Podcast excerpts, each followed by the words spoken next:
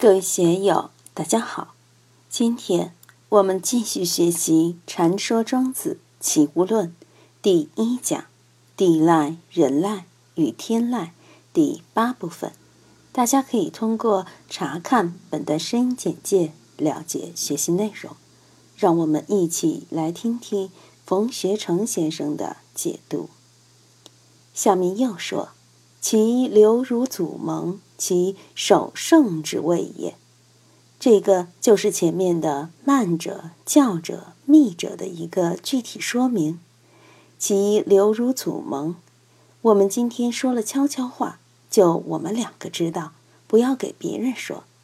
我们今天有个策划，千万别在市场上被别人知道这个商业秘密，泄露了机密，我们这个生意就做不成了。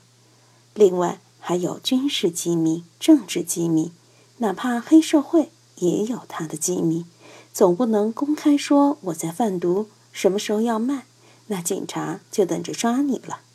既然在人世间要守胜，要争取走必胜之路，首先就要保密。所以《易经》里面有三密三凶之说。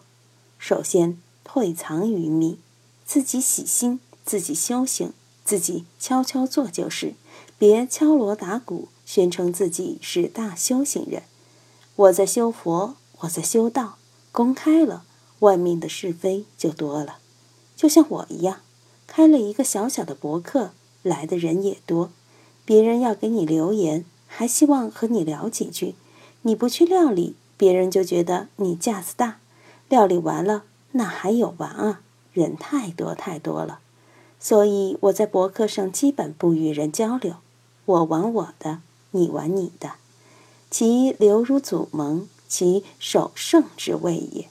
一定要密，自己的所作所为一定要密，人事关系也要密。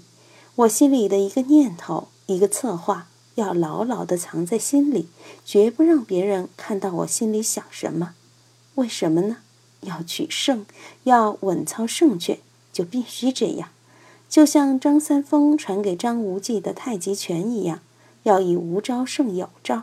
令狐冲的独孤九剑也是后发制人的，先发招就容易被别人看出破绽，就完了。你认识某贵人了，没有必要随处暴露张扬，一张扬就麻烦了。总之，外面的事情，人事关系也好，自己所作所为也好。用现在的话来说，就是应该给自己留有隐私，自己的隐私不能随便告诉别人，自己的人事关系也不能随便告诉别人。机事不密则害成，这是《易经》里面说的。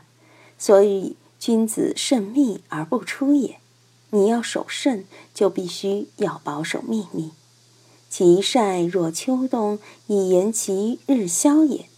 我们好神好利，机关算尽。《红楼梦》里说，机关算尽太聪明，反误了卿卿性命。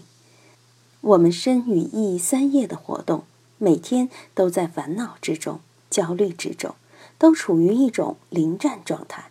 朝鲜常处于备战状态，老百姓累得要死，别说吃不饱饭，精神压力都快让人崩溃了。在文化大革命的时代，阶级斗争的时代，全国人民从上到下，哪一个人的神经不是绷紧的？不说老百姓，就是部队里面的干部都处于紧张忧郁之中。这样的状态，你想一想，是不是其晒若秋冬啊？我们就那么一点精神气，每天就这样耗耗耗，都在与皆为垢，日益心斗。这样去耗我们的精气神，这样去耗我们的元阳之气，那么以言其日消也，元阳之气总被雨打风吹去，这个很麻烦的。所以我一再提倡养。妈祖说：“着衣吃饭常养肾态，人运过时更有何事？天地自然运，圣人自然用，哪需要你那么操心？”天天忧国忧民，忧众生不开悟，忧什么？众生开不开悟，与你有什么相干？佛祖都不急，你急；菩萨不急，众生急。庄子的这些语言，真正妙不可言。其逆之所为之，不可使复之也。如果我们不知回头，反而沉溺于其中，继续与皆为垢，日以心斗，继续日消，那么就不可复之也。开弓没有回头箭，人世间没有后悔药。我们要想返老还童，要想把股票跌下去的损失现在就补回来，能行吗？时间是不回头的。生命是不回头的，精力也是不会回头的。即使你吃再多的人参、鹿茸、九转还魂丹，也不管用。以前的皇上三宫六院七十二妃，每天晚上那么辛苦，精力不够，请些道士神仙给他们炼金丹，吃了精神好啊，今天又可以好好玩一玩了。那个是火上浇油，非常可怕，越搞越糟。恶性循环，都属于不可使复之也。其厌也如坚，以言其老去也。这个厌实际上是沉溺在那个地带里面，处于与皆为垢，日以心斗，处于其晒若秋冬，日消这么一种状态。油干灯尽之后，哪怕你想无所不为，愿意去作为，也没有那个本钱了。其言也如坚，以前神采奕奕，口若悬河，现在只能坐在那儿没精打采，话也说不出来，微风也没有了，好像是学维摩菩萨不开口。事实是以言其老去也，血管里面没有东西了，精气神枯了，就像一条干枯了的小河沟一样。你别以为他不说话、不吭声，就达到了多高的境界。实际上，死人也是，其咽也如坚呐。死人还能开口说话吗？不能说话，油干灯尽，没用了。近似之心，莫使复阳也。这些语句都是一连串顺着下来的。我们在社会上混，自出生以来，生命就处于倒计时，过一天少一天。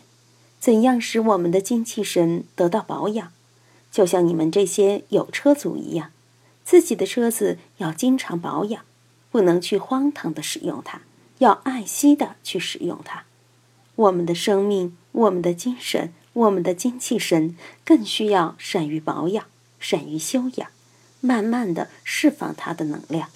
不然，像前面说的“与皆为垢，日以心斗”这么一个恶性循环下来，那么总有一天，你就会到。尽死之心，莫使复养也的境地，《红楼梦》里的林妹妹就明白这个道理。